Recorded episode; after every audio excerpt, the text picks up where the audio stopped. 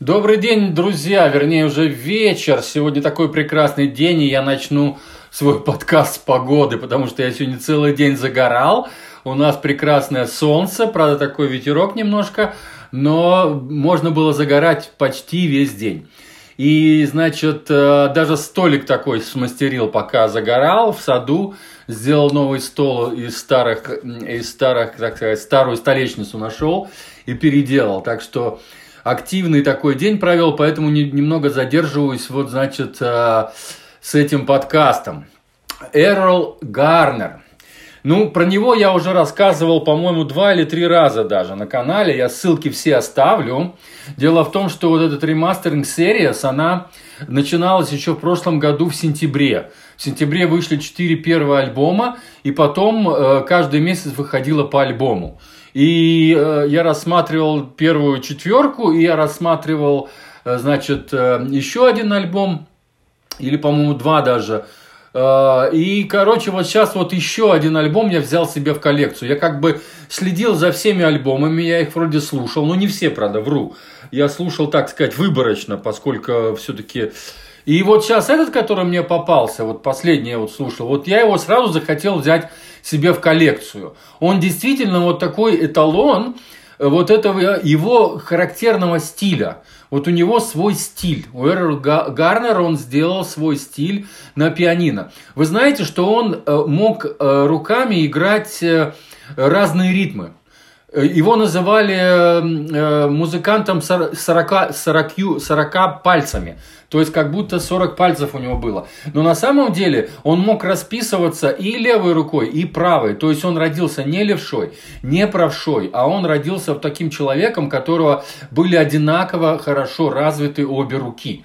И вот, наверное, вот это ему с детства помогло, и он это, как бы сказать, эм, постоянно накапливал вот этот опыт, и вот у него действительно басовые партии играют иногда такие вещи, что э, диву даешься. То есть, если на обычные гита... э, эти пианисты играют как бы в ритм, попадают клавиши, что басовые, то есть, что левая, что правая рука, то у него они могут играть совершенно, совершенно по-разному и в разнобой, и даже, даже в разных ритмах. То есть, могут э, тарабанить, отбивать совершенно другие ритмы. Вот это, этим он хорош. И что еще главное, что он блюзовый музыкант. Вот у него блюзовая душа, вот этот блюз, душа, вот Блюз от слова soul – это душа. Так вот он, он даже вот кряхтит вот эти, а, а, вот эти вот вздохи, ахи, когда вот он играет, это все записано. Он, кстати, никогда не планировал ничего, он просто приходил в студию и садился и начал записывать. И потом уже на записи выбирал, какую там композицию оставить, какую, какую не оставить. Так вот, он, эм, значит, э, записывался там на Меркури, по-моему, на разных студиях. Его, кстати, биография начинается в 1944 году. Это тогда, когда еще у нас была война шла, а он уже в Америке там тарабанил и уже, значит, был, выпуска... начал выпускать свои первые альбомы. Потом он в 1959 году судился с, с Columbia, с, Columbia, э, с компанией Columbia, Records и отсудил, то есть он выиграл э, как бы судебный процесс. Это был первый негр, который выиграл у, как бы сказать, у белых. Никогда еще негры не выигрывали процессы вот касательно авторских прав. То есть Колумбия э, его какой-то там или песню, или альбом, я точно не помню, издала без его ведома, и он их засудил и выиграл. И потом он, разумеется, ушел с Колумбии и сделал свою, его менеджер, вернее, основал вот этот вот э, Octave, Octave Records, и, значит, вот э, он, он тоже стал собственником вот этой вот своей как бы студии, они вместе с менеджером. И вот они там записывались. Но, разумеется, аппаратура уже была не та, можно, можно сказать, что, э, ну, как сказать, не такая шикарная, да, но все равно вот эти записи сейчас вот ремастировали. Они сейчас нашли, две другие студии вот вместе, значит, э, собрались как бы и на новой технике, сделали при помощи там разных компьютерных дел и разных там э, DSP этих, э, значит, э, наворотов, в общем, электроники, они все шумы убрали, но все равно вот его и этот вот голос, который вот он, как бы он голосом, он там, я не знаю, ну вот как вот знаете, как после хорошего секса. вот, вот именно так вот он играет, как будто после хорошего секса, и вот он вот эти все эмоции свои, он э, голосом даже вот там кряхтит, вот эти вот хрипы, охи, ахи, вот это все слышно. И это очень здорово. И что, что еще интересно, я когда в наушниках слушал, по городу гулял, э, бас играет в левом ухе, а барабаны играют в правом, а пианино посередине. Вот интересно очень сведение сделали. Очевидно, они когда э, делали вот этот ремастеринг, они разбирали каждый инструмент отдельно, и потом сделали новое сведение. И вот свели, свели так, вообще здорово, мне очень понравилось. То есть, когда четко слышен бас в левом ухе и четко слышно барабаны. Там, кстати, еще добавлены конги и есть еще бубен. Вот именно вот в, этих, в, этом, в этом альбоме. Вот. Но в основном это орган там еще добавлен, не везде, но есть. Вот добавлен симпатичный орган вместе с пианино, да. Ну и, разумеется, бас и барабаны. То есть всего пять артистов, как пять э, музыкантов, кроме него самого были задействованы именно в этом альбоме.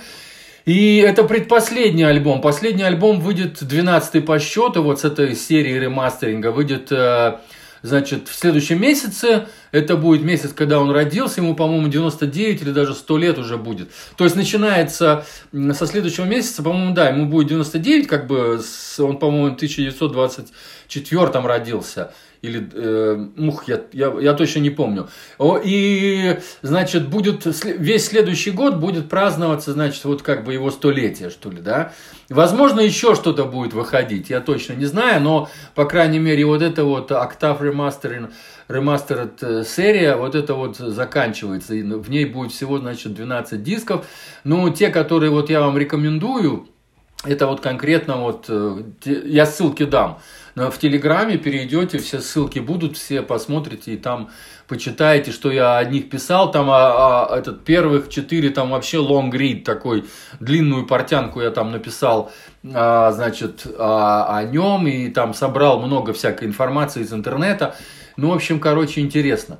Мне он очень нравится, и как, как э, музыкант он очень своеобразный. И, значит, э, Волшебник, да, вот это Magician, вот еще это интересно. Этот альбом называется Волшебник. Э, и здесь есть и его оригиналы, половина примерно его оригиналов, и половина, значит, он, он делал каверов. И все каверы я там, эм, то есть, вернее, оригиналы я отметил. Вы можете посмотреть, какие именно оригиналы.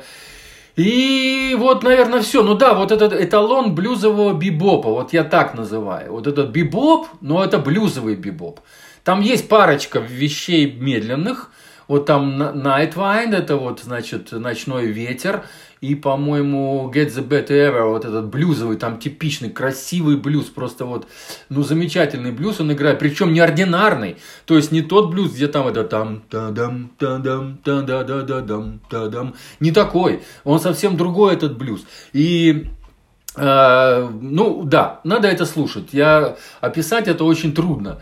Э, но то, что вот парочка медленно, остальные все такие заводные, все хорошие свинговые вещи. То есть блюз, боб и свинг, вот это вот, вот слияние вот таких трех как бы навороченных жанров, что ли, да, и не говоря уже о том, что он был очень вот виртуоз в том плане, что у него руки работали по-разному, и он очень, у него был свой стиль. Вот если его слушать, его даже трудно, с закрытыми глазами можно узнать, что это Эрл, Эрл Гарнер играет. Все, слушайте альбом Magician, э, Magician, э, волшебник, что, что переводит. С вами был Константин из Ирландии. Сегодня 24 мая 2020 года. Всем свинга. Пока.